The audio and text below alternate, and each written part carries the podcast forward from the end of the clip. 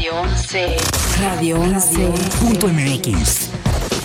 Transmite De Querétaro para el mundo. vía internet. Llegamos hasta donde tú estás.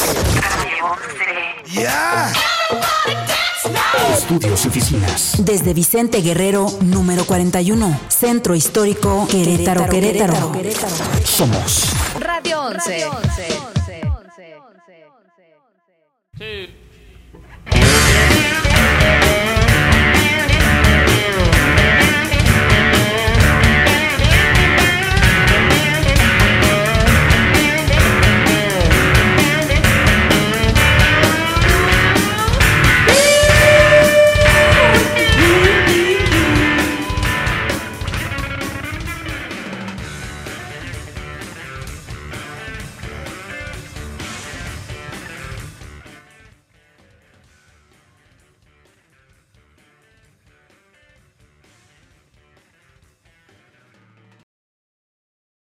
Vaya, ¿de qué, ¿de qué manera es que vienen aquí a, favorecernos en los micrófonos del programa? Tenemos a Alex Camargo. Alex, no inventes, tú eres como el, el padrino de, de mis intentos, de mi intentona en la radio.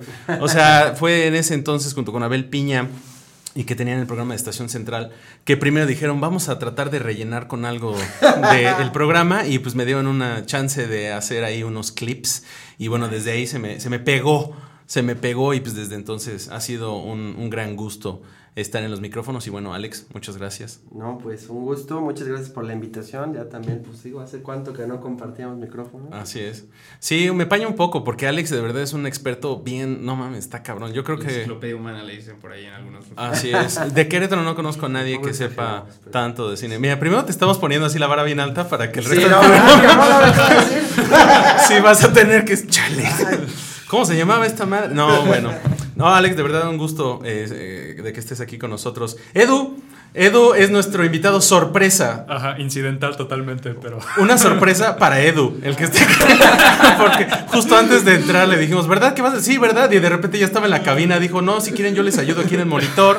Yo puedo ir avisando este, pues, de las noticias o el forecast o a ver qué sale, pero no, aquí está. Aquí estamos. Así es. Bueno, ustedes pueden conocer a Edu, es más, más famoso como Troy McClure, que diría, me recuerdan de podcast como Brincas con A.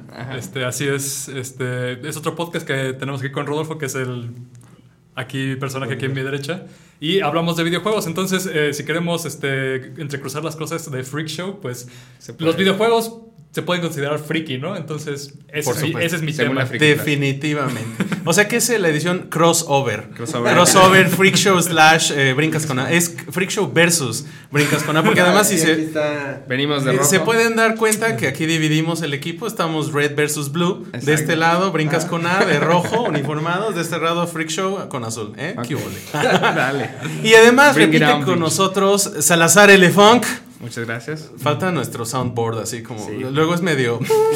como que hacen falta, ¿no? Si decimos Sí. eso con mucha anticipación y. Claro, claro. Y solo es un- unas trompetillas por ahí. Gracias.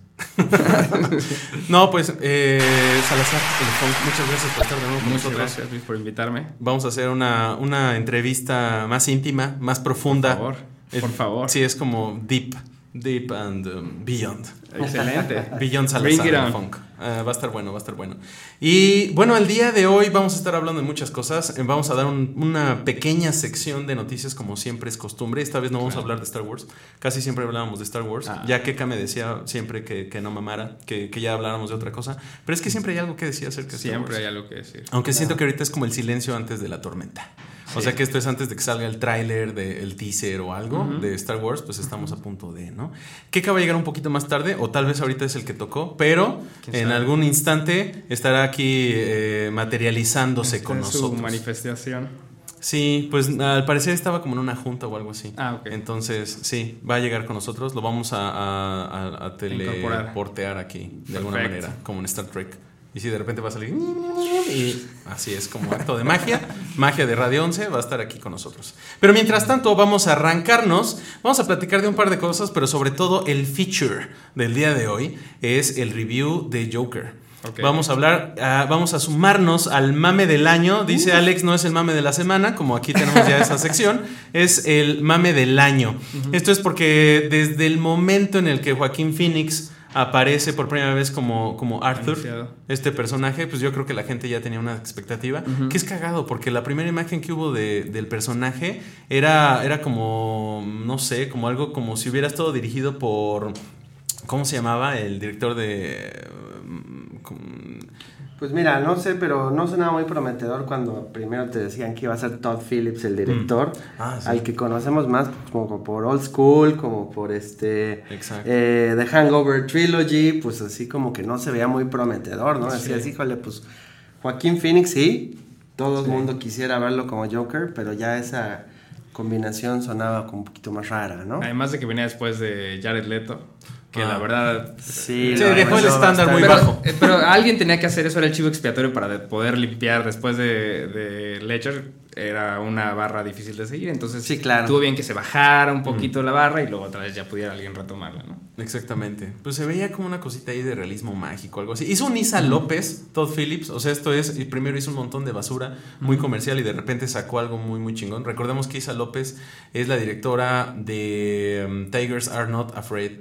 Que bueno, es esta directora mexicana que ahorita está como muy, muy celebrada en circuitos de cine. Sa- Sacó su, su filme hace quizás unos 2, 3 años y apenas está empezando a, a girar, ¿no? Por ahí la rueda. Guillermo del Toro está a punto de producir su próximo largometraje, pero pues antes de eso se echó Niñas Mal.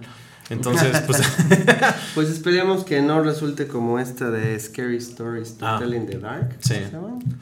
¿Qué te, qué te ha parecido? Es- El- el es desempeño terrible. De Guillermo del Toro como productor. ¿Quién sabe, no? Siempre está como una película que habría estado chingona si lo hubiera dirigido Guillermo del Toro. Sin embargo, solo pagó un poco por ella. sí. Y se queda eso, como esa expectativa, ¿no? Sí. ¿A ti no te gustó Scary Stories? Pues la verdad se me hizo una película bastante chafa, o sea, que no logras nada de su cometido. Así es. Y Blanda, es totalmente ¿no? Mm. trascendente, sí, sí, sí, o sea, se me hizo chafa en el mal sentido, ¿no? Ni siquiera así Death Snow que dices, bueno, Ajá. está chafa pero la amo. Sí. Mm. ¿Sabes qué pasó? Que estuve en, una, en un momento en el que no había mucho en cartelera. O sea, fue una de esas opciones. Claro. Como que dices, ¿es esto o pues ver nada más los trailers y salirme después de tragar, ¿no? Porque de verdad no, no habían mucho. Eh, sí fue una temporada baja, mucho antes como de su temporada fuerte como película de terror. O sea, esto fue en agosto, septiembre más o menos. Sí, pero bueno, de hecho siempre en la cartelera parece que religiosamente o antirreligiosamente tiene que haber una película de terror, ¿no? Siempre está esa opción Sí. y siempre son extrañamente redituables. Que para mí la gran decepción de terror, o sea, pensando que iba a ser como un gender bender, o sea, como que iba a ser algo ahí único y diferente, especial, era Midsommar. O sea, no sé, por ahí yo Esa creo que... no la he visto aún. ¿En serio? Es que Híjole. Sí, bueno, tampoco he visto Hereditary porque la verdad me da un poco de miedo verla. ¿Sí? ¿Te da cringe? Pues un ¿No es poco lo tuyo? sí. ¿O cómo Eh, crees? Lo mío, mi género no, no es el terror. Y entonces. Sí. Pero Midsommar realmente tengo muchas ganas de verla. Pero ya que la iba a ver, justo la quitaron a mitad de la semana. O sea, ni siquiera tuvieron la cortesía de Ah, dejarla sí. hasta un jueves. No, media semana, pum. ¿Sabes? Adiós. Hicimos el review aquí, o sea, acerca de la calidad de la película, pero después salió y estuvimos publicando, mira, por ahí ya pusimos la película para que no la tengas que ver. ya, ya la Claro, pusimos ya. aquí en pantalla.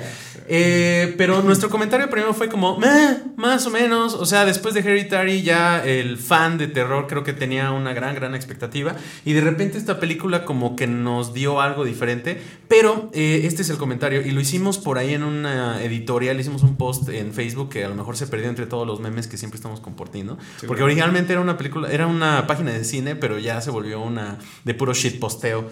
Pero, este, y es acerca del negocio del cine. O sea, porque aquí tienes una manera de vender boletos. O sea, esto es que es una película que definitivamente es comercial, una película que costó 3 pesos y ha recuperado muchísimo de su inversión, eh, pero sobre todo que su mercadeo fue totalmente atípico. O sea, esto es desde los pósters, desde la imagen, es más, algo de estos avances que están viendo aquí en pantalla, eh, son imágenes soleadas, es gente que está como de... como en un... Como de retiro, ¿no? Con un festival Exacto. New Age acá, ¿no? Muy. Exactamente. California de los 70. Que no es nada tan diferente para quienes gustan del género y que vieron, por ejemplo, Wickerman. O sea, que también era una película similar y, y más o menos con temas similares.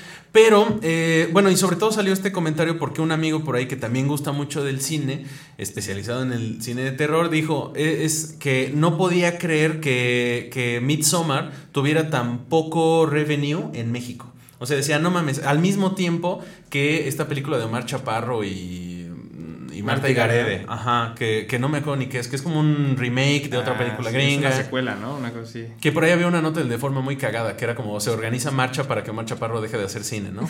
pero la realidad es de que sí vende muchos boletos, pero Sí. hay que tomar algo en cuenta. O sea, este es un international release. O sea, esta es una película que está saliendo en todo el mundo y que es la recaudación de México es solamente una parte mínima, minúscula. Y en cambio, eh, la película de Omar Chaparro es una doméstica. O sea, su, su, su release es, es algo que es en México, es un... Y fuera de ahí no tienen ninguna. Pues sí, o sea, no va a tener una eh, proyección. Todo el público este, hispanoamericano también, ¿no? Creo que también este tipo de películas mexicanas comerciales chafísimas, mucho les va bien eh, con el mercado latino en Estados Unidos, que es donde está el verdadero negocio. No, no sueles escuchar las cifras eh, de taquilla de estas, pero por ejemplo No Manches Frida 2, que bueno, ya en el nombre lleva penitencia, eh, recaudó más de 11 millones de dólares en la taquilla americana, que Ah, bueno, o ¿de sea, veras? Nada comparado con lo sí, que claro. ganan aquí, con lo que cuestan con dinero del gobierno, pues es un negociazo, de los Claro. que pocas veces se habla, ¿no? Así es. Bueno, yo creo que por eso sigue proliferando el cine de Eugenio Derbez en el extranjero, ¿no? Que ya te lo meten hasta en la película de... ¿Cómo se llamaba esta, este personaje de, de Nickelodeon? Que era la de la mochilita. Dora Claro. la exploradora. Dora la exploradora, está en la película de Dora Ah, está la la exploradora. Sí, o sea, personaje latino es como Sí. ah, Eugenio Derbez. Y de hecho. Omar Chaparro salió en la película de Pokémon. Salió en la película de Entonces, Pokémon, sí. sí, yo creo que ha de ser- no sé qué sea, o sea, qué sea lo que despierta como en alguien que está viéndolo desde extranjero, pero debe ser como, ah, mira, alguien mexicano, yo me acuerdo Pues cuando salía en la tele, pero sí están citaculeras, no las Pues vean. sí, sí, pero sí, bueno, está. Midsommar, pues, pues sí, hay que verla. Se pero ve no poca madre, se ve visualmente que reta lo- la concepción de lo que es el terror, o sea, por lo menos. Por lo menos sí, sí. Eh, yo creo que no vino a cambiar el género, pero sí fue un negociazo. Y en eso se puede apreciar que, que ahora más que nunca, como lo acaba de señalar Alex, y por eso ahorita lo saqué a colación, eh, siempre hay una película de terror en cartelera. Ya de cajón, sea la que sea, ¿no? Bueno, y es que también yo creo que si sacaras un promedio de lo que cuestan las películas de terror contra lo que dan, Mm. este siempre es un negocio. negociazo. Y de hecho, una históricamente vean películas como todas las de Uwe Boll, como este, Ah. Blair Witch Project, como Actividad Paranormal, incluso Night of the Living Dead, que se puede decir fue la primera película indie. Son películas hechas con tres pesos que se convierten en éxitos no solo de taquilla, sino en éxitos de culto. Entonces, el terror tiene eso. O sea, es una muy buena puerta de acceso a. Pues, el inicio a- del blockbuster hit. empieza como por terror de alguna manera, ¿no? Con Joss, que Sí, es una también. película de terror de alguna manera. Mm, cierto. Sí, un thriller Entonces- o medio... Sí. Sí, no, no tan gore. Faltó gore en, en, en su película. Que a ver si al rato platican algo acerca de, de ella. Ok, Sí, sí, sí. Esta- claro. bueno. Faltó ahí como el elemento slasher. Un slasher que Pues había, pero se cortaron esa escena. Faltó ahí como la Sí. mijanga. Ah, sí. Ah, se cortó. sí. Se cortó el slasher, la budget. cortó. Sí. Ahí, ahí hubo un gag que solo Edu y yo lo, lo compartimos por un segundo en una mirada. Ok. Sí, como de que se cortó y estamos hablando de slasher, ya olvídenlo. Le expliqué el chiste, ya no podemos hacerlo interesante. Pero, este, bueno, sí, de, fuera de Midsommar, no me acuerdo qué más íbamos a decir. Vamos a dar un poco de las noticias del día de hoy. ¿Se les antoja? Le Vamos a hablar, van, son tres puntos muy sencillos. El primero de ellos es que ya está por estrenarse Primal, la serie animada de Yendi Tartakovsky, que al día de hoy ya se considera un genio de nuestro tiempo en la animación. O sea, no tanto eh, por la creación original que tuvo de El Laboratorio de Dexter, sino también por el aparato de producción en Cartoon Network que originó. Ok. O sea, esto es que la generación que originalmente estuvo en este, en este periodo de arranque de la, de la, del canal de Cartoon Network eran jóvenes que venían de trabajar, por ejemplo, en Hanna-Barbera, ¿no? Que habían hecho trabajo en los supersónicos, que habían trabajado en las series como más típicas y tradicionales y clásicas que había en la televisión, en el prime time, dirigido a niños, y se arriesgan a hacer contenido original. O sea, dicen, ok, ya nos hartamos en lugar de estar haciendo como la versión de Scooby-Doo número 30 y ya ni se parecen los personajes. Y, o sea, en lugar de refrescar eso, hicieron algo totalmente nuevo y establecieron una nueva escuela, porque muchos de los animadores que estuvieron originalmente en el equipo de Jendy Tar- Tartakovsky ahora están en series como Steven Universe. O sea, que ya son, eh, o bueno, lo que fue en su momento Adventure, Time. Entonces, pues sí, ya no es tanto de lo que a mí me ha tocado generacionalmente hablando. O sea, sí vi, me acuerdo mucho de los primeros episodios de, de Laboratorio de Dexter. Pero ahora Primal promete que va a cambiar por completo eso. Esto es que Jendy Tartakovsky es como un Tarantino de su generación. O sea, esto es que él busca ser autoral, busca además ser una serie para adultos, o sea, un poco lo que fue también Samurai Jack. O sea que si han visto Samurai Jack, la segunda temporada especialmente va madurando. Ah, se ve padrísimo. Sí, se ve increíble, o sea, la, la calidad de la ilustración, la fluidez de la animación, o sea, él se está yendo a de verdad lo, lo más genuino del medio de la animación, que, que además esté seriada, o sea, esto es que no esté en el formato de la televisión. Or Yo-.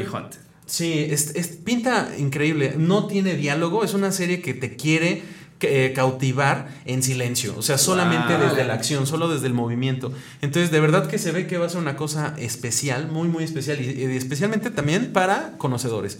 O sea, es para alguien que, que ahorita ya creció con el contenido, pero que quiere más. O sea, que quiere algo también menos eh, comercial, que quiere algo menos típico.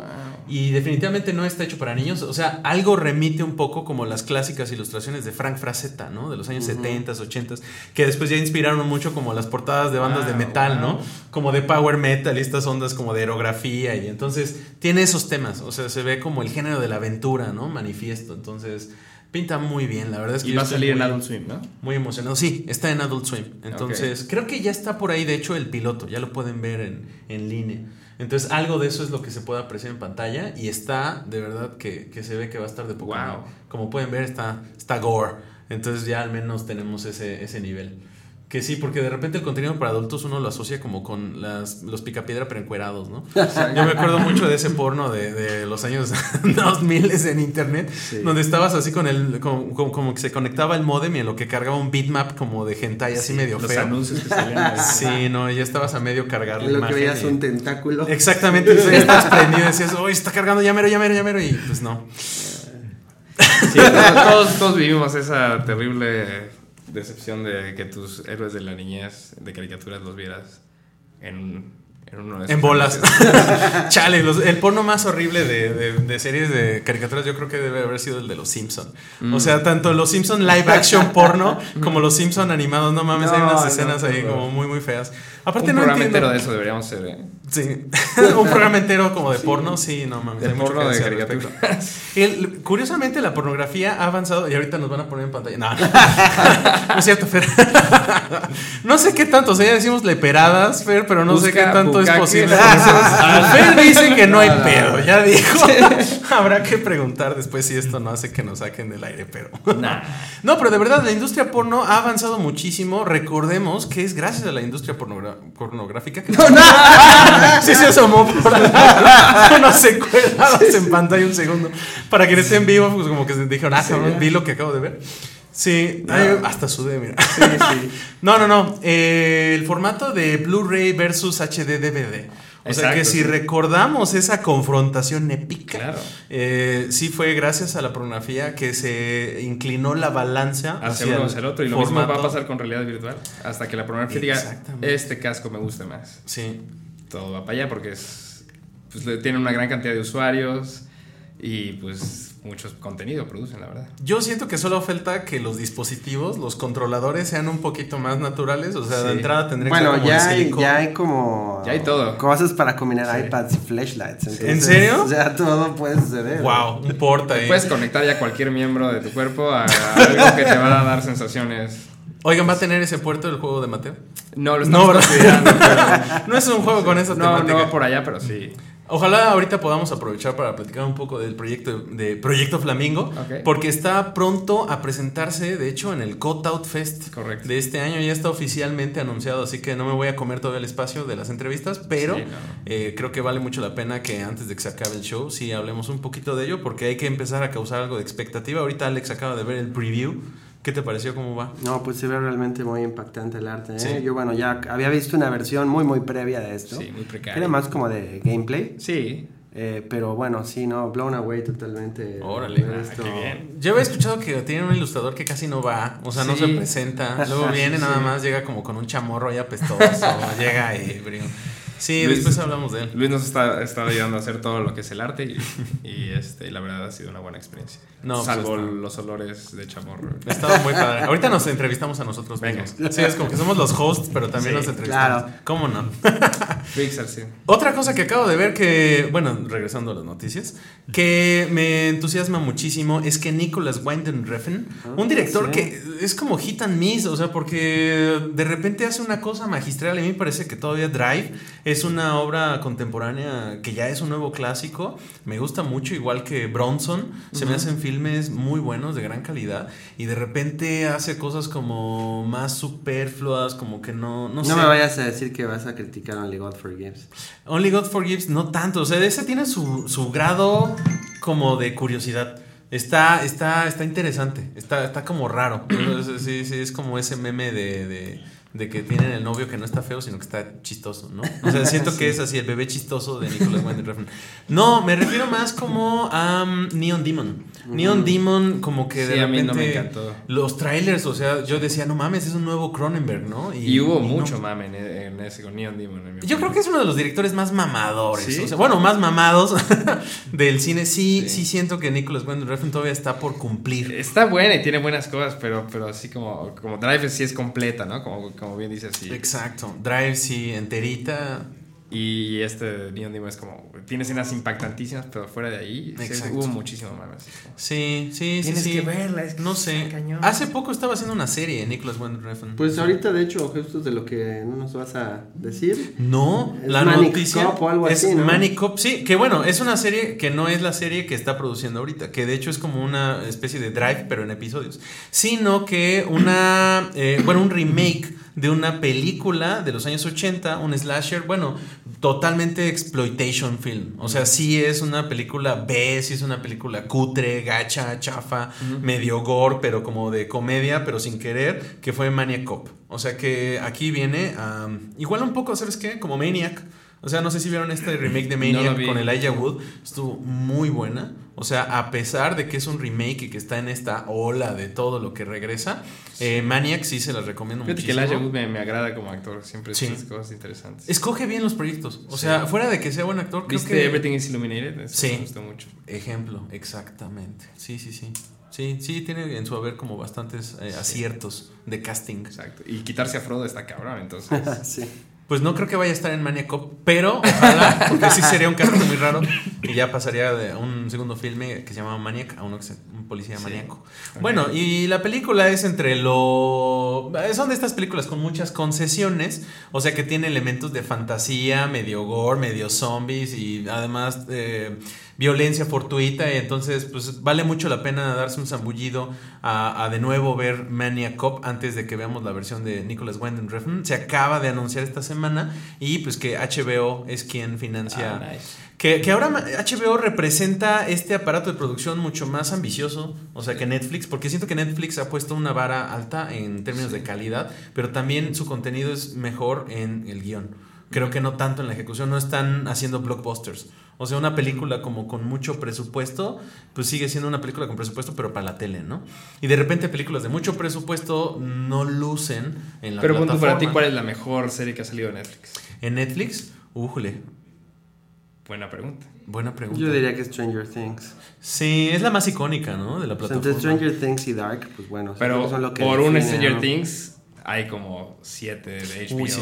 cabroncísimas. ¿no? Bueno, sí, pero son totalmente otro tipo de públicos Sí, y otro sí. nivel de, de producción. producción. O sea, y bueno, Y de eh, libertad, HBO inventó el formato de la serie moderna. o sea, la era de oro que estamos viendo de la serie es gracias Y- a y lo que hizo si- HBO. si estoy mal. cuando era arriesgado hacerlo. Exacto. Corrígeme si estoy mal, eh, Camargo, pero HBO le da libertad absoluta a, a los artistas, ¿no? A- a- les dicen, Pues haz tu serie. Creo que solamente hay que ver Euforia ahorita para darte cuenta de la libertad que puedes tener, Exacto. porque eso ni siquiera en Netflix lo verías. Exacto.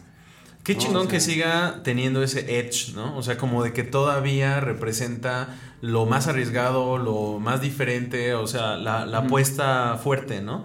Porque yo creo que eso, igual que Skinemax, era como la tirada que tenían esas plataformas, porque además era pay-per-view, o sea que también tienes que de verdad querer ese Sí. contenido. Sí, sí. Y, y bueno, para mí, la, la- de verdad, sí, sí, sí vieron la competencia que tenían las, pla- las plataformas de streaming y lo elevaron con eh, Game of Thrones y con Chernobyl.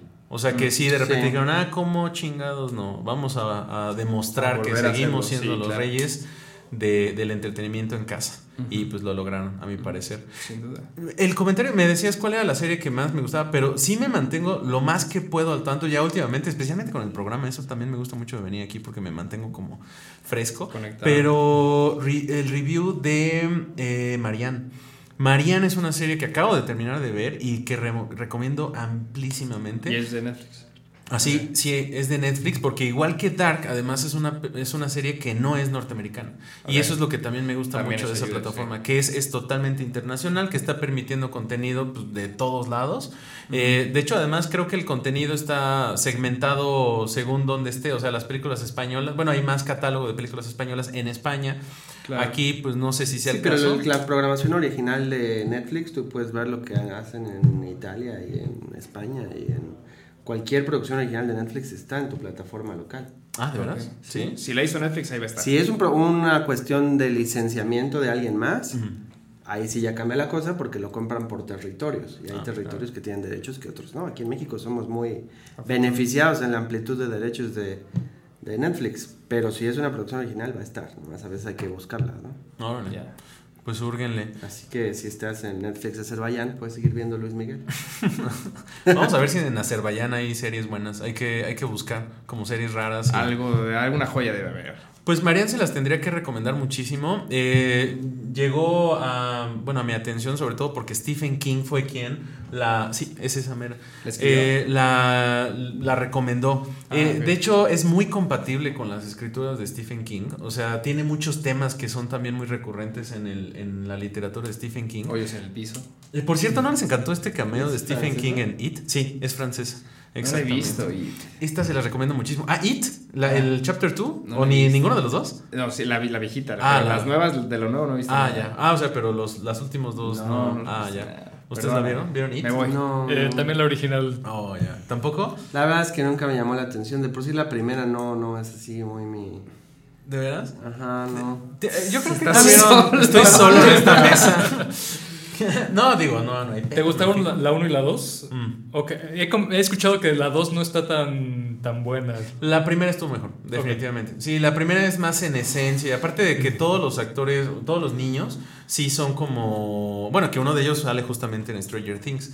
Pero yo creo que el casting estuvo muy bien. O sea, los niños tienen mucho carisma, se ganan a la audiencia inmediatamente. Y no fue tanto así el caso en los adultos. O sea, la mayoría de los adultos están un poco planos, a excepción de este comediante que ahorita no me acuerdo cómo se llama, pero es uno de los que salen en más películas de Joe Apatow, que es como el, el que es un comediante. Ahorita se me olvidó por completo, después vendrá a mí, pero es el único personaje de los adultos que yo sentí que valió la pena. Mm. O sea, tanto por su story arc, por, por su desempeño y eso que tenían ahí como a un, un buen casting, pero sí, no, no, no te recomendaría mucho la de el Chapter 2 en particular.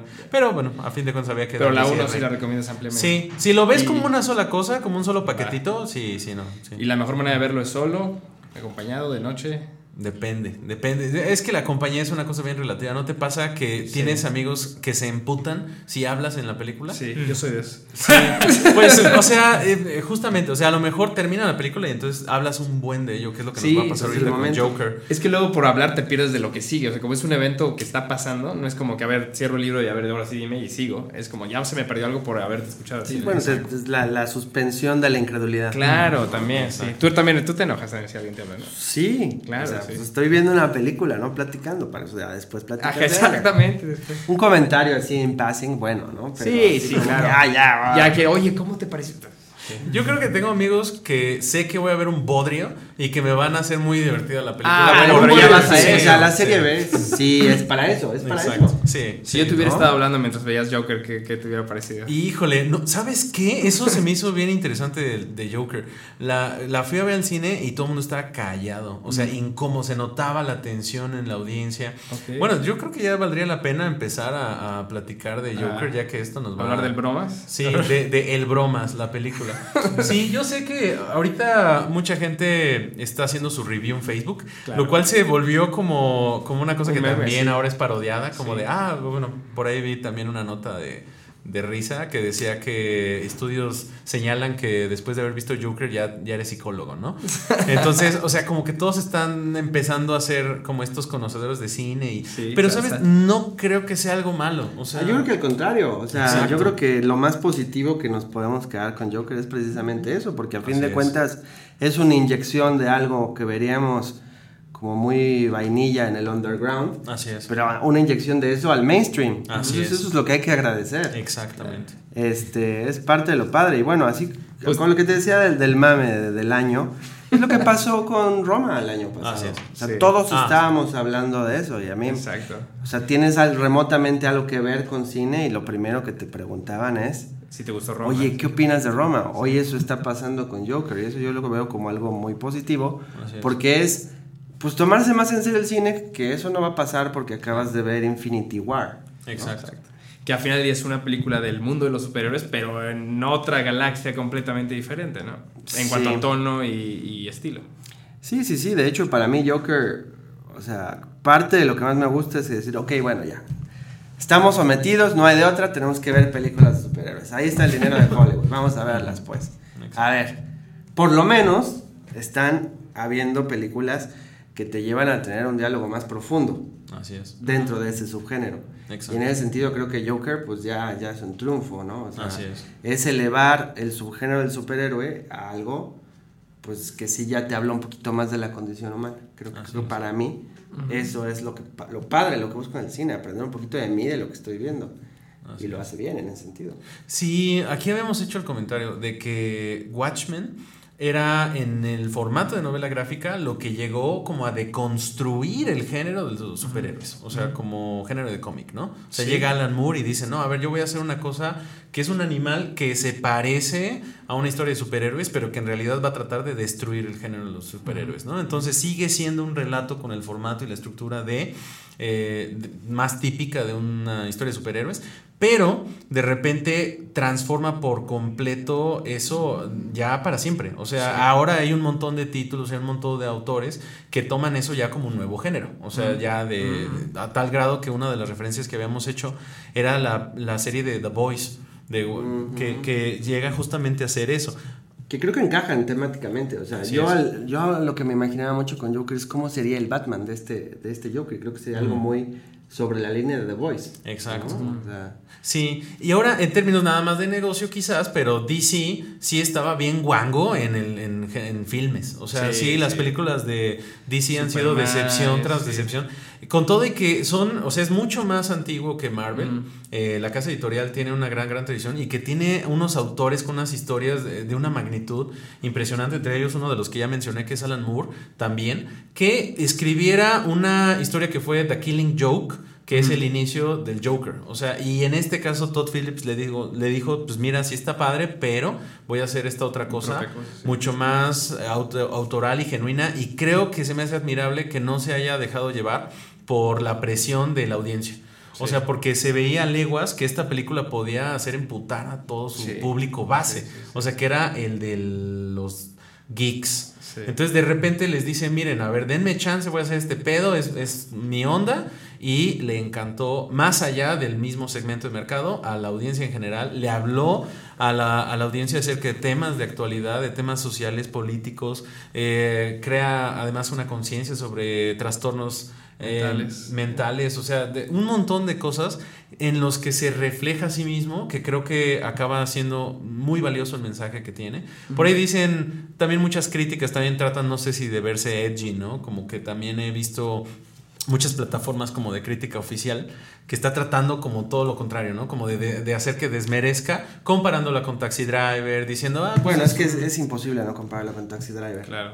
Y, y además es algo que el mismo Todd Phillips ha, este, o sea, ¿Verbalizado? eh, sí, o sea, él, él ha verbalizado plenamente, obviamente estoy influenciado por King of Comedy Pues, claro. y por Taxi Driver, o sea, no es, no es, Sí, yo, este, yo pensé justamente en, King of Comedy. pero no lo demerita, es, es King of Comedy al revés, Ajá, sí. o sea, es Travis Bickle en King of Comedy Ajá, con Robert De Niro, ajá, sí, sí, sí. pero ahora es Joaquin Phoenix y el, el Joker es tan casi tangencial. Pero algo que a mí me, me llama mucho atención en esto de los mames, lo que dice la gente versus lo que dice la crítica. Así es. Y estaba viendo, bueno, curiosamente, eh, en Venecia también ganó Roma y es donde empezó el gran mame de Roma, ¿no? Ahí empezó. Eh, eh, este, la forma del agua ganó en Venecia y ahí empezó, llegó al Oscar. Ahorita, pues bueno, Joker. Ya va. Y estaba viendo en Rotten Tomatoes. Y Roma tenía el 96% de las críticas positivas de críticos, Ajá. pero solo el 70% de críticas positivas de público. Ajá. Y en Joker es 70% de las críticas de críticos son positivas, pero el 90% de las críticas de espectadores son positivas. O sea, es un poquito Exacto. La inversa. la sí. contraparte. Si Roma era una película que los críticos ensalzaron, creo que Joker es una película que los críticos están buscando por dónde tirarle mierda, porque la gente le está encontrando morbosamente fascinante. Así es. sí. Pero es una película que sinceramente es bastante hueca. O sea, yo creo que es más un show de una película de arte Ah, que una película de arte. Pero no tiene por qué ser una película de arte. Ya. Es, miren, esto se puede hacer con el género de los superhéroes. Así es. Y si bien yo sí la vi y dije, "Ah, esto es un remake de Taxi Driver, Mm. Taxi Driver sucedió hace 40 años. Así es. Y hay muchísima gente que no tiene ni idea de lo que es Taxi Driver. Poder traer a la conversación el reflejo de los tiempos que estamos viviendo al que esto sea un producto del mainstream, Exacto. eso es lo que hace que valga la pena Joker para mí. Órale. O sea, que estemos hablando del nihilismo después de ver una película que está en el 70% de las salas de, de México y, Y que aún así no encuentras 90 boletos. millones de Ah, dólares en taquilla. Oye, está, eso está padre. Está chingón que sí, el, el- la reflexión no esté limitado al, al limited release. O sea, que no es algo que es digno solamente del circuito de arte o del circuito de festivales. Creo que, así como tú dices, es quizás una puerta a una cultura más grande, algo mayor. A, a mí, bueno, me pareció que es muy entretenida también. Creo que hay algunos comentarios que incluso para el mainstream, o sea, se consideraba extrema, se consideraba excesivamente violenta. Creo que no es tanto el caso, o sea, creo que también es que no trata de volverlo, ¿cómo decirlo? Mm, como la forma del entretenimiento. O sea, no es una película en la que hay un montón de balaceras. Es una película en la que hay tres disparos y cada uno es, es muy significativo en el avance de la historia. Y es, yo diría que es casi hasta anti-entretenimiento, porque es una Mm. película terriblemente incómoda. O sea, en todo momento estás como, estás esperando una tragedia terrible que suceda todo el tiempo. Sí. Mm. Y entonces se vuelve así como... Pero ¿sabes ah. qué? Sí, Uno de los cumplidos que le puedo dar a la película es que sí no sabías qué iba a pasar o no puedas predecir la siguiente escena. No llevaba una estructura como típica donde dices, ah, ahorita va a ser la escena donde ya se va a reencontrar con no sé quién. O la escena donde... O sea, como que sí me mantuvo a mí en ese sentido como... No, le vi, no, no se me hizo evidente la estructura, entonces no estaba anticipando como algo. Obviamente sabes que va a acabar en una tragedia, ¿no? O, o que va a acabar siendo el guasón, ¿no? Y inesperado, pero... Pero no, o sea, la, la secuencia te iba llevando, se sintió más como un solo brochazo así, en vez de como que pudieras ver cómo estaba construida, ¿no? Sí, claro. Sí, además, bueno, yo creo que una buena referencia también en esta película es la de The Crow. O sea, la película del cuervo que en su momento Alex Pro ya se habría hecho. También me parecía una buena aportación al género de los superhéroes. O sea, esta tendencia que se volvió norma de las películas como de gritty realism, que incluso las de Zack Snyder al principio buscaban ser un poquito eso, ¿no? Como que trataban de dar textura y trataban de dar dimensión a, a- a sus historias, quizás un poco más en una cuestión superficial, ¿no? O sea, es, ah, vamos a hacer esta foto como quemada y sobreexpuesta y los colores como muy saturados y entonces trataban de darle como carnita, ¿no? A las películas y, y por eso los hacían, digamos, muy entrecomilladas, Muy realistas. estilizadas, ¿no? Ajá, entonces esta película trata de hacer justamente eso. O sea, es como querer un nuevo subgénero, pero que ya es el gritty realism drama de superhéroes, ¿no? Eh, y bueno, en su momento, si vuelves a ver la del cuervo, creo que es una joya muy oculta. O sea, que a diferencia de Taxi Driver, sí es una película de superhéroes. Pero aquí está como dentro de una subcultura que es como en el pedo gótico, ¿no? O sea, es como una película icónica en la cultura dark y entonces pues ya se volvieron como muy populares. También su indumentaria y el soundtrack que tiene. Entonces habla del testimonio de una época, pero creo que todo este tiempo había sido como de modas. Y en este caso sí está hablando de, un zeitgeist, ¿no? Que es lo que sí hace el cine de arte. O sea, es capturar la esencia de los tiempos en, eh, en filme, ¿no? Entonces, en este caso, lo único que sí creo que queda pendiente es ver si va a perdurar. O sea, porque lo que nos queda muy claro es de que esta época es de apropiacionismo cultural, ¿no? O sea, no nada más en el sentido como de ah, eh, pro- apropiacionismo cultural de otras culturas, ¿no? O sea, como de, ah, sí, yo me voy a vestir como un indígena otomí, entonces ya soy así como este coolness, pero folclórico, ¿no? No me refiero tanto a eso, sino de que inmediatamente la gente eh, haya una forma de personificarse, ¿no? En la pantalla, o sea, eh, hay este reconocimiento, entonces ya todo el mundo tiene, en el caso de Joker, un trastorno mental, y entonces se vuelve como esta versión que pasó justamente con el- la contraparte de- del Joker, que es Harley Quinn, y que todas las chicas empezaban ya como a, a hacer Harley Quinns y que se empezaban a, a A teñir el pelo y que andaba como con el mismo maquillaje y la misma indumentaria, entonces ya era así como una epidemia del mismo personaje, ¿no? Y con Joker creo que era parte de lo que, que se vio, o sea, lo mismo que en el caso del cuervo, y esto es que se vuelve parte de la cultura popular y la cultura popular se replica. Y como en este caso se trata de un personaje que se vuelve loco y empieza a, a matar gente, pues era pa- parte de lo que también le dio más hype a la película, Claro. que es, oye, se van a aparecer personas a, a dar, a hacer tiroteos en medio de las salas, que, que es algo que ya había sucedido Sin en una de- película. Exacto, o sea, Sí, sin no, bueno, de- necesidad. con de- el Joker, ¿no? O sea, Justamente los- con el Joker. Es que es un personaje en. Aurora, que fue en un cine que estaban presentando una película de Batman, no me acuerdo, creo que sí era Dark Knight. Sí, Dark es. Knight. Y de hecho lo que se temían, ¿no? Era- Eso fue parte de lo que nutrió el hype. Precisamente también por esto de que decían, "Pues, es una película muy violenta, pero yo no considero que sea gráficamente violenta. O sea, incluso si tú te pones a hacer bueno, así, bueno, ¿cuántas personas se murieron en Avengers? ¿Cuál era la que destruyen todo Nueva York? este, contra esta, pues no compararías en cuanto a La masacre que fue la otra. body count, ¿no? Lo que pasa es que aquí pues todo es realmente mucho más psicológico, estás más metido. Es impresionante que son las películas que más te mueven de los, de- dentro del género de videojuegos, perdón, perdón, de, de superhéroes, siendo que no tiene efectos especiales por computadora, que está hecho todo en locaciones, que nunca salen más de 20 actores juntos en una escena, o sea, Sí, es una película contenida, ¿no? pero muy poderosa. Ajá. Hay una película de Anthony Hopkins que salió después de Silence of the Lambs en la que él es un asesino serial y es caníbal, ¿no? Entonces no era el personaje de Hannibal Lecter, pero tal. sí era Anthony Hopkins diciendo, creo que me salen los caníbales eh, asesinos seriales, ¿no? Entonces de repente creo que Joaquín Phoenix tiene esta serie de películas que son increíbles. Me gusta mucho The Master de Paul Thomas Anderson. Tiene unos Que de personajes. hecho ahí sí diría que es su mejor actuación, o sea, incluso sí. él mismo no considera que Joker sea así como que nada tan especial dentro de su filmografía. Creo que no le dieron mucho con qué trabajar. O sea, el Joker, desafortunadamente. ¿Se en- ganará el Oscar?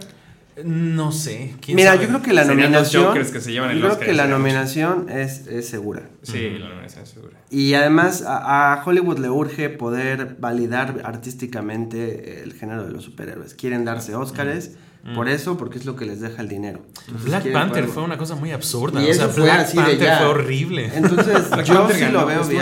Estuvo nominada a Sí, mejor pero no ganó. película, no ganó. Ah, ok. Eh, Logan estuvo nominado a mejor guion, fue la primera película de video de, de superhéroes.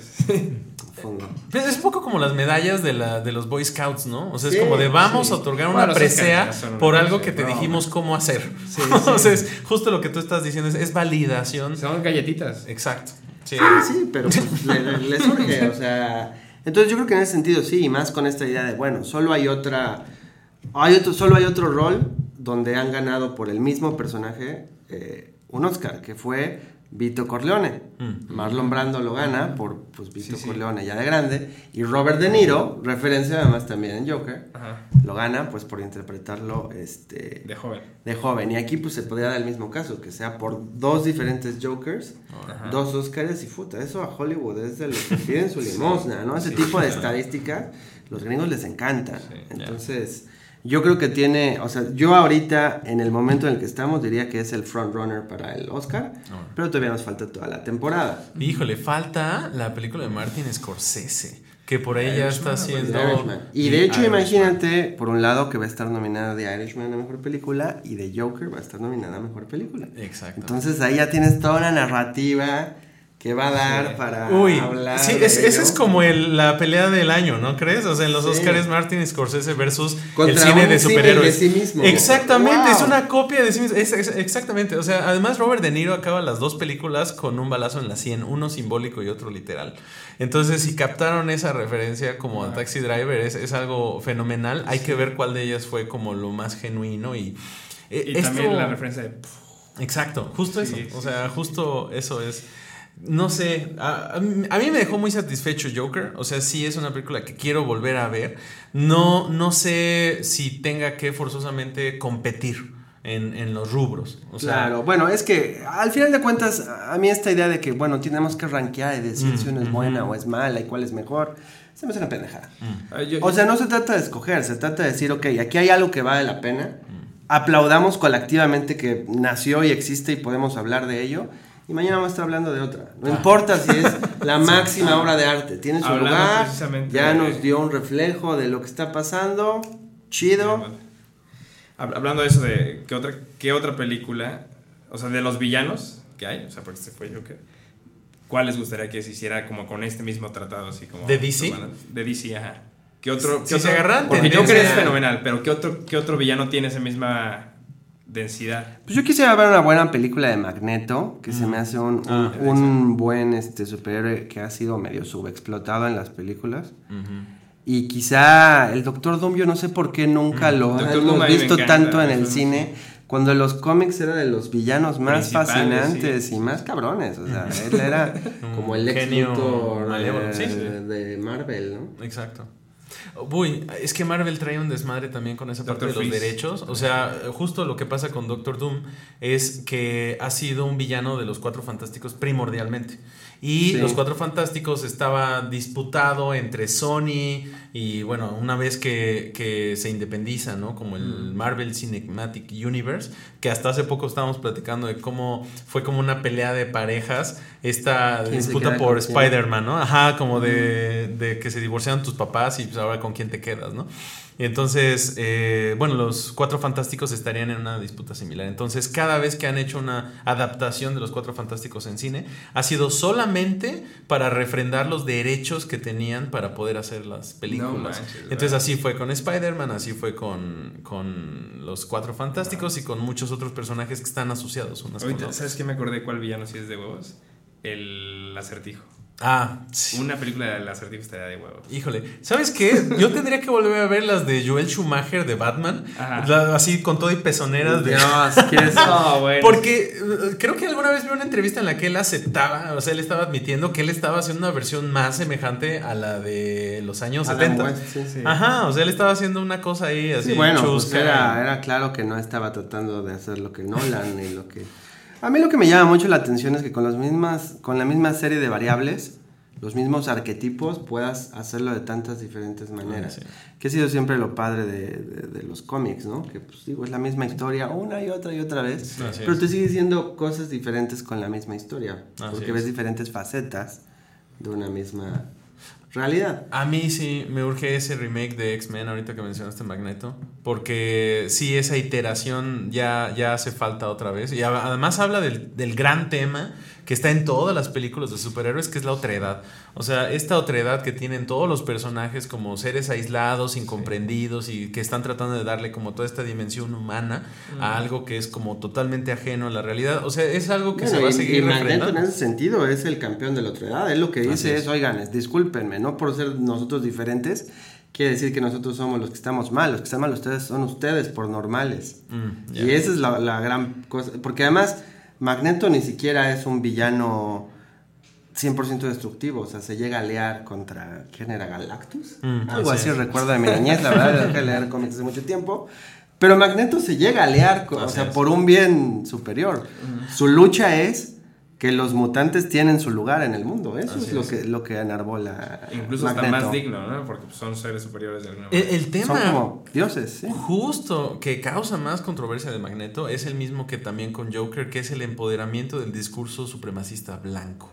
O sea, esto es que en el caso de esta nueva personificación de Joker, mucha gente estaba preocupada por nada más la pura sinopsis. O sea, todavía no salía ni el tráiler. y Decían, no, pues es que es acerca de un cuate incomprendido blanco que es como un incel, ¿no? Que está Es bien que sí es Incel Uprising, se podría haber Exacto. llamado Así Joker. O sea, si, si de hecho, si no le ponías al Joker y lo hacías sin ese aspecto eh, Histriónicos. sí. eh, de los, ajá, de los, de los cómics, entonces sí hubiera sido una Peligrosamente- película peligrosa, ¿no? O sea, Sí. porque los incels lo último que necesitan es más, eh, Más validación, sí. más validación memética, ¿no? O sea, echarle más gasolina a ese fuego, pues está Uy. cabrón. Y justo lo que se me hace muy interesante en el caso de Magneto es que es un personaje que en su infancia está en un campo de concentración, eh, padece, ¿no? Los nazis lo tienen cautivo y abusan eh, psicológicamente de él, lo trastornan y lo vuelven esta, esta figura como villana. Y que eventualmente el discurso de Magneto es el de superioridad genética. O sea, este cuate dice, no, es que somos más que los seres humanos, entonces tenemos que gobernar. Entonces sí es primero desde la defensa de los derechos mutantes junto con Pero Xavier. producto de la persecución. Exacto, así es. Entonces, eh, están ahí, o sea, los temas son los mismos. Eso se me hace increíble en los cómics, pero llevan ahí décadas, ¿no? Y de repente se manifiestan en el cine, pero no habían sido los lenguajes. Y Pues es que apenas. es la mitología moderna, o sea, la Así es. mitología moderna está expresada totalmente en el cómic, quizá no al nivel tan arquetípico como Star Wars y Mm. el camino del héroe y es Joseph Campbell directamente estudiado por George Lucas y aplicado en Star Wars. Creo que en los cómics sucede de manera más orgánica. Mm. O sea, es psicología pura, a flor de piel, que además se va moviendo década tras década, o sea, porque es psicología pura, espontánea y pop, pegado al zeitgeist. Mm. Porque los cómics, so- o sea, esta misma historia ya la estaban haciendo en los 30 Así Joker, ¿no? Entonces, creo que es una forma muy pura de, de mitología moderna. Sí. Por ahí, igual que eh, tu pregunta de qué villano estaría en cómics, tam- también, ¿sabes qué novela gráfica siento que sería muy difícil? Hay, hay dos, que una, afortunadamente la adaptó el autor a una versión animada que es eh, de Katsuhiro Tomo Akira. O sea, Akira, que son seis tomos, queda en una sola Wow. película, es infilmable y bueno, esos derechos están por ahí todavía en remakes a cada rato, cada En año. live hay- action, un live action de Sí. Akira sería una cosa muy difícil de entender. Creo que hasta este punto ya se dio luz verde a la adaptación de serie en Netflix. O sea, ¿De una Akira? serie animada de Akira Ah, que animada. tome toda la, Sí, to- ah, toda la historia, todos los tomos. Así es. Aunque pues ya Katsuhiro Tomo ya está muy viejito, ya no sé siquiera... Sí, voy a chochear. Aunque sí acaban de anunciar el nuevo largometraje de Katsuhiro Tomo. O sea que eso ya va a ser yo creo como su obra Wow. final, su obra Y ahí se va, se nos va. absoluta y ya de ahí eh, historia, ¿no? Dejamos ir. Pero esa es una de esas películas infilmables que no sé si algún día vayamos Akira, a ¿sí la ver. viste, Edu? Eh, no. Uh, Akira es. uf, Bueno, en tu no experiencia sé. como miembro del Ku Klux Klan de todos estos temas. Hablando de supremacía. de supremacía bigotona. Buen Edu. No, sí, sí, sí, vamos por estatutos este, arios, este, yo ya salí perdiendo, pero Y sabes que la otra película que se me hace infilmable de las novelas gráficas tendría que ser Black Hole. Una, una cosa que es, es eh, yo creo que en cuando en cuanto el cómic llegue a la pantalla grande con una magnitud, una historia, una complejidad, una, un discurso como, al- como lo es la novela gráfica de Black Hole, para mí es la mejor novela gráfica.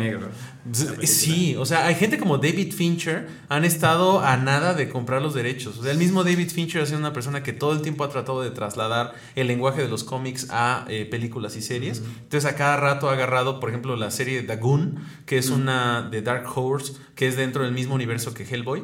Es una de las tantas licencias que ha, ha adquirido David Fincher y que al final han sido como complicadas a trasladar. Sí. Y eh, bueno, afortunadamente la que sí vio la luz del día fue ahora la serie de Love, Sex and Robots. Mm, que también madre. tiene como muchas alusiones al, al género, ¿no?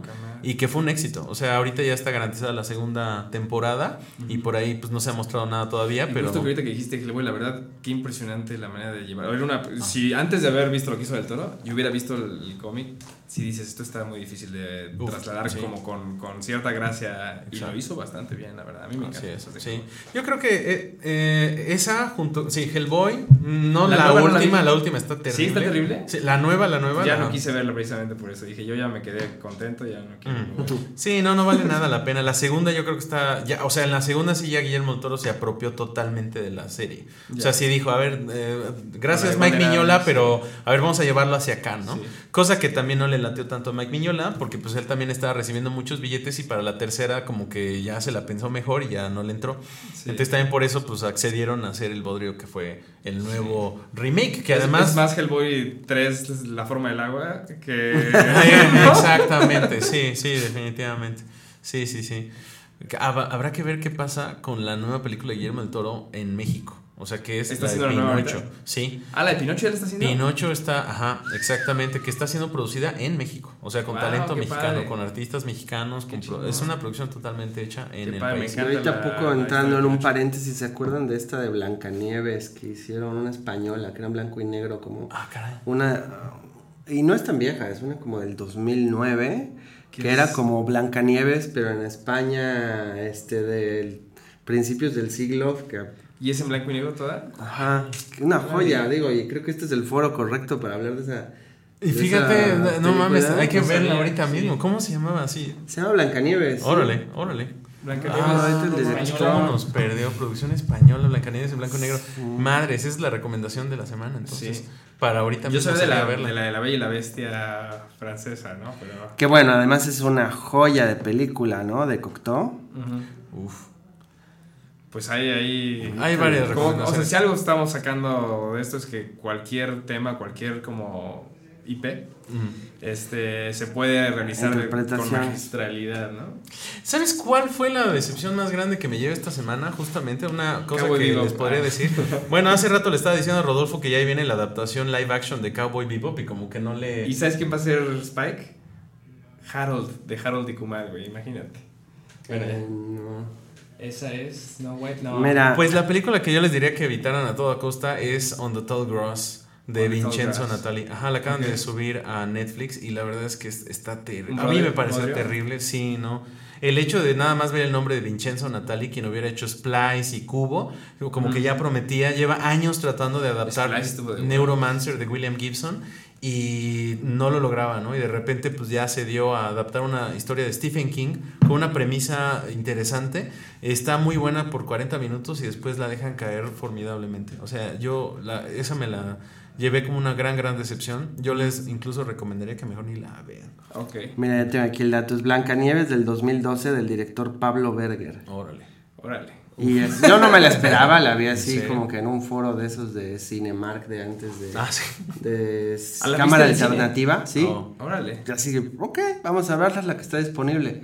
Y pum, o sea, es una versión bastante interesante de Blancanieves, que pensando en lo que, en lo que pueda hacer Guillermo del Toro con Pinocho, pues yo vería esta como para Uf, sí, darme una un idea. referente. ¿Y no quería también hacer algo de Frankenstein, este del toro? Ah, Sí. ahí tienen las... Ah, de hecho, estuvo nominada a Mejor Película Extranjera. Wow. Aquí y es Blancanieves. de Blancanieves. Blancanieves, sí. Ok, Sebastián. Se ve Bien interesante, la verdad. Ah, bueno, pero sí, sí, el casting está de 10.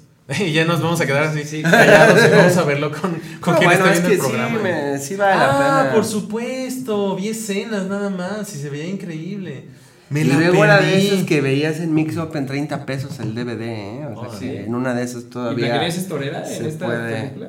¿O, Eh, o sí, y los, los enanos son también como ¿Perros? No. Ahí salía como con freaks. perros, y No, no, no.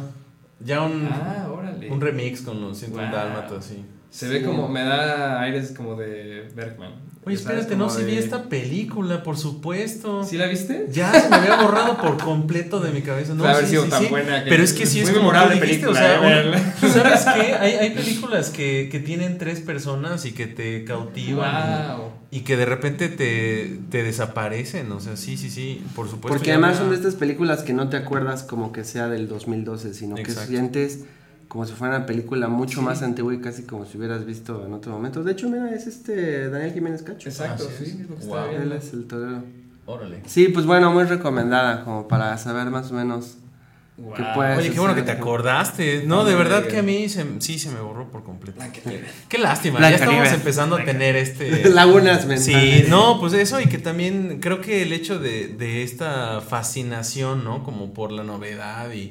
O sea, como que ya todo es como muy llamativo y muy bonito y, y creo que ya nos estamos dando como este... mm, aborazamiento, ¿no? Como de contenido. Nos Como hemos vuelto muy exigentes. un de 25 megas Exacto. en la cabeza donde lo que va pasando es lo que se queda y ya. Pues es que también ya cuánto contenido, digo, cuántas personas siguen yendo al cine como con esta, no, no voy a decirlo con solemnidad, ¿no? Pero ya no Sí, es un espectáculo Sí, de el, el, de, el de ver la película en este formato, ¿no? El de, ya van a comer, hay gente que ya va a comer al cine. Pues sí, o sea, viendo lo que hay ahorita ya como oferta, ¿no? De en todas sus versiones diferentes en las que estés con ai- aire acondicionado y ¿Te sillones. ha tan tocado alguien no. comiendo nachos? Ah, no, sí. Pero así despiadadamente al lado No. de ti. Es, es- es- se acabó tu película, güey. Se convierte, o sea.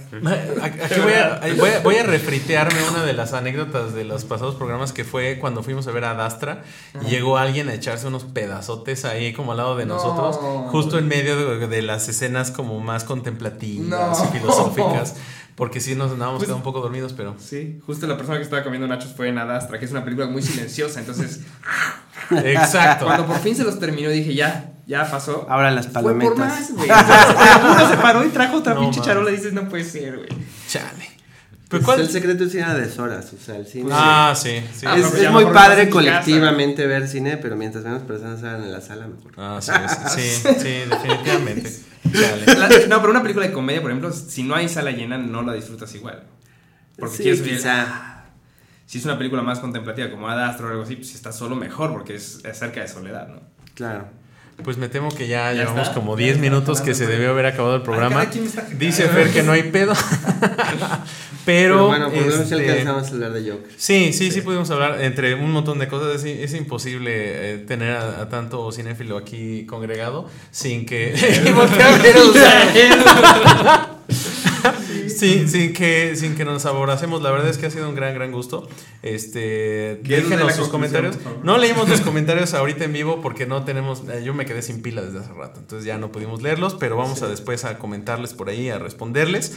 Muchas gracias a quienes hayan sintonizado en vivo el programa. Y que nos dejen sus comentarios. ¿Qué les pareció Joker? Yo sé que es de lo que han estado hablando durante dos Joker. semanas, pero. Que sabemos que la tienen. Exacto. Redactado sí. en Word, dos cuartillas. Tienen su review. Ah, miren, a ver, si están ahí los, los, los comentarios. sí, hay bastantes. Vamos a ver, algunos dicen. Eh, no entiendo lo que dicen, pero felicidades por el concepto Morales Vargas. Bueno, bueno, Lo lo- tomamos como un cumplido. Sí, sí, creo que sí, puede ser algo bueno. Muchas gracias. Keka dice: Tuve una junta muy godín y no lo voy a lograr, pero saludos cordiales a todos. Qué chingón que, que comenta en, en- en el foro. Es como, ¿saben que Estoy aquí en esencia. Así yo le he hecho también cuando he fallado. Así que, pues, No, Keka, bueno. estás aquí en esencia, no te preocupes. Ya sabemos que estabas escuchando el programa mientras estabas en junta. Esperamos que no te hayan despedido. Así que dice, jajaja, Luis exponiéndose. ¿Cuándo no? O sea, eso es algo que siempre sucede. Alin, tú sabes bien que yo soy malo Sí. en, en- en ser eh, sutil y discreto. Sí, eso, eso no me sale. Dice Rocío Peredo Jaime, hola, muchas gracias, Rocío, que nos escucha. Dice, hola a todos, aquí escuchándolos, maestro, un saludo. Maestro, maestro, pues, pues maestro eh, Camargo, yo creo, maestro Sí. Elefunk, todos, todos aquí maestros. No, no, gracias. Eh, Rocío, un saludote. Dice Guillermo Yáñez Mejía, saludos desde el consultorio.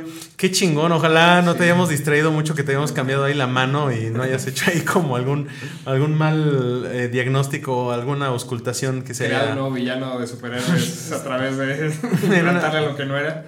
Sí, sí, sí, te gustó mucho Joker, ojalá no hayas apretado ahí de más, ahí como que... ay, a la hora de que lo, lo estuvimos discutiendo. Este, no sé, creo que hasta ahí se ven en la pantalla, pero sí, Gracias dice que chido, que, que ya nos vayamos. Dice Fernando, sí, bueno, ya no es tu Facebook, luego lo checas. no es cierto, Fer, muchas gracias. Pues eso fue todo por esta emisión de Freak Show. Muchas gracias, eh, gracias Salazar, gracias, a Edu. Gracias, Luis. gracias Alex. Muchas Un gracias. honor. Gracias por exponer tu vida ante la Mi vida personal. Sí, no, ahí Por va la edición especial de, de quemones de Luis en, en vivo. no, gracias, saludos a todos los amigos. Hasta la próxima.